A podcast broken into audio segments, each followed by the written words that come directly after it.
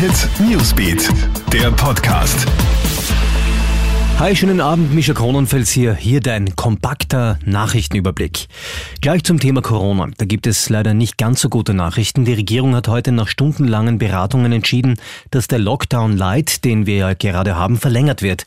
Und zwar bis voraussichtlich Ostern noch soll die Gastronomie, die Hotellerie geschlossen bleiben und es keine Kulturevents geben.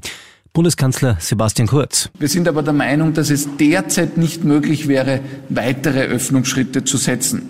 Frühestens rechnen wir aus heutiger Sicht mit weiteren Öffnungsschritten rund um Ostern. Die Entscheidung dazu wird am 1. März fallen. Gute Nachrichten gibt's aus Cortina d'Ampezzo. Dort holt Marco Schwarz die dritte Goldmedaille für Österreich bei der Ski-WM.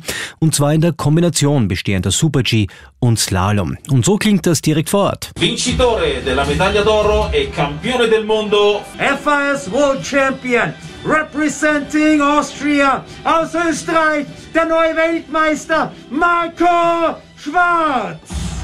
Unsere ÖSV-Damen waren heute nicht so erfolgreich. Zwar schafft Ramona Siebenhofer in der Kombi eine Aufholjagd und landet beim Slalom schließlich auf Rang 5.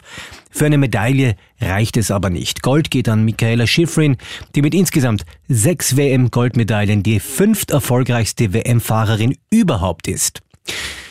In Ägypten haben Forscher die vermutlich älteste Brauerei der Welt entdeckt. Sie dürfte rund 5000 Jahre alt sein. In der Stadt Abydos hat das Team aus amerikanischen und ägyptischen Wissenschaftlern eine Grube mit Töpfen ausgehoben, darin ein Gemisch aus Wasser und Getreide. Es soll sich um die älteste Großbrauerei der Welt handeln. Das Bier sollen aber hauptsächlich Pharaonen getrunken haben zur Zeremonie. Solltest du dir jetzt auch noch ein Bierchen gönnen am Abend, sagen wir Prost und bis zum nächsten Update morgen früh.